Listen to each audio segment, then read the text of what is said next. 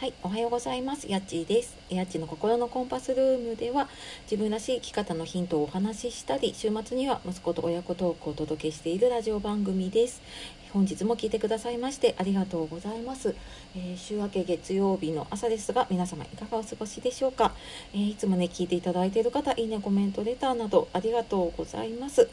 で、えー、今日はですね音声配信や SNS が続かない本当の原因っていうお話をしていきたいと思います、えー、これもね私結構あの発信とかねいろいろ配信していく中で悩んできたことなんですけれども、まあ、のツイッターとか音声配信私もやっている中でツイッター始めたんだけどツイートが思い浮かばないなとか音声配信始めたんだけど毎日話すネタがないっていう悩みというかねそういうのを聞く機会も結構あります。で私も最近なんかその発信することに結構一生懸命になっていたんですけれどもあのその発信する内容を一生懸命考えていても私の中にはネタが無限に湧いてくるようなものはなくって結局やっぱりネタはあの自動的にはね湧いてこないなって自分で気づきました。で、まあ、そこで気づいたのはやっぱ続かない本当の原因ってインプットが少なすぎるからだなっていうふうに思いました。でこれよく言われてるね社会人の平均の勉強時間は、えっと、1日6分って言われてますよね。でこれね、なんかパッて聞くとうわ少ないとかって思うんだけれども実際やっぱ仕事をしたりとか子育てしたりとか、まあ、介護とかしてる方もいたりとかすると本当勉強してる時間って取れないですよねもうあの日々の自分のね、えー、と生活だけで精一杯だったりしますよね。で私もそうでやっぱりあじゃあやっぱり本とかね読んだりとかちょっと勉強しようかなと思ってあの意を決してね本を Amazon とかで ポチるんですけれども結局ね本棚に積まれていって、まあ、今も何冊かはあるかな読まれてない本、まあ、見るたびにですねため息とああ読めてないな私っていう自己嫌悪とかになったりとかしています。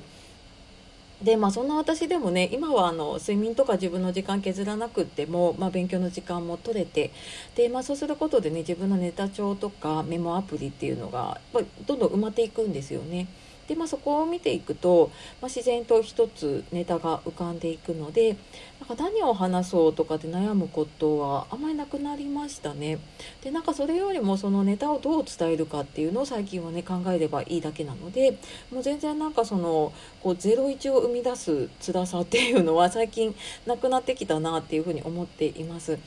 でこの音声配信とか SNS の発信を楽に続けられるようになったそのたった一つの方法は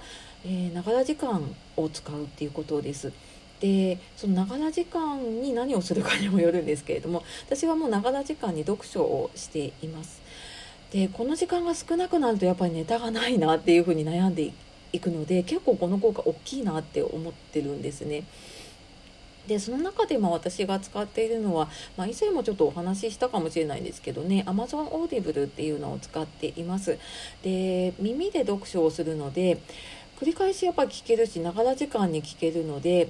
なんかあの私は本で読むと大体途中で何あ何言ってたっけとかっていうので分からなくなったりとか 記憶に残らないこと多いんですけどなんかオーディブルは繰り返し聞いているせいか結構自分の記憶にその本の内容が残ることが多いですね。はいで Amazon オーディブル私やった時はね1ヶ月無料だったかなって本が1冊もらえたんですけれども確か今日までかなあの Amazon 今キャンペーンやってて2ヶ月無料なので2冊無料で本が今もらえます。でオーディオブックとか結構高いので1冊2000円2500円とかするのかな。その音声で聞く版になるとね。なので多分4 5 0 0 0円分お得に使えるんじゃないかと思います。で解約してもねその4 5 0 0 0円分の本はそのまま残るのですっごいなんかお得だと思っています。なのでその発信続かないなっていうね悩みを解決したい方あのぜひ説明欄の方から見てみてください。はいというわけで今日は音声配信や SNS が続かない本当の原因っていうことで、まあ、あのインプットが少なすぎると、え、続かない原因になりますよっていうことで、えー、私 自身の最近ちょっと、えー、気づきも含めてお話をさせていただきました。はい。えー、今日もですね最後まで聞いてくださいましてありがとうございました、え、皆様素敵な一日をお過ごしください、えー、また次の配信でお会いしましょう。やっちがお届けしました。さようなら。またね